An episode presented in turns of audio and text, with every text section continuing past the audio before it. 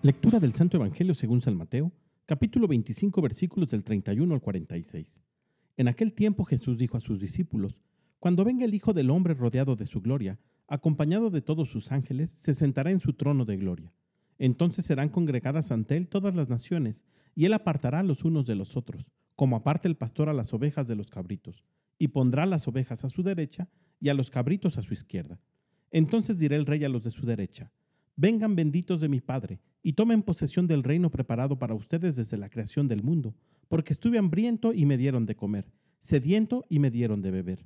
Era forastero y me hospedaron, estuve desnudo y me vistieron, enfermo y me visitaron, encarcelado y fueron a verme. Los justos le contestaron entonces, Señor, ¿cuándo te vimos hambriento y te dimos de comer, sediento y te dimos de beber? ¿Cuándo te vimos de forastero y te hospedamos, o desnudo y te vestimos? ¿Cuándo te vimos enfermo o encarcelado y te fuimos a ver? Y el rey les dirá, yo les aseguro que cuando lo hicieron con el más insignificante de mis hermanos, conmigo lo hicieron.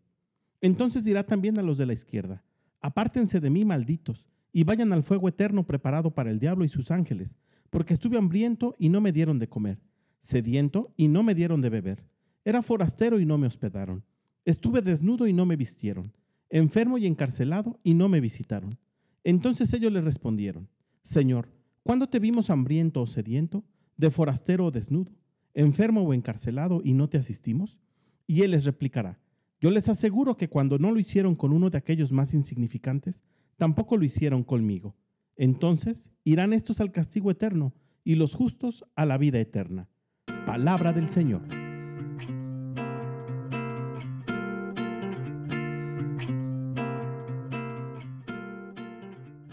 Dos cosas importantes nos revela el Evangelio de San Mateo del día de hoy.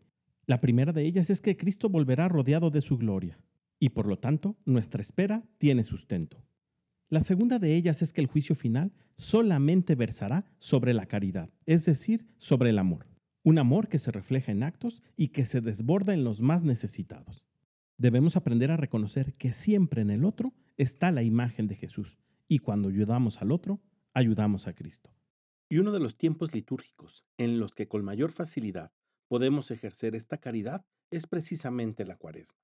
El ayuno y la abstinencia que ofrecemos en estos 40 días nos permiten generar un ahorro y ese ahorro transformarse en amor para los demás. Obras de caridad es lo que nos pide el Señor para vivir eternamente en su presencia. Pidámosle pues al Espíritu Santo que nos ayude a vivir de esta manera, que nos enseña a tener un corazón desprendido e inflamado para siempre dar al otro lo que Dios necesita. Que tengas un gran día y que Dios te bendiga.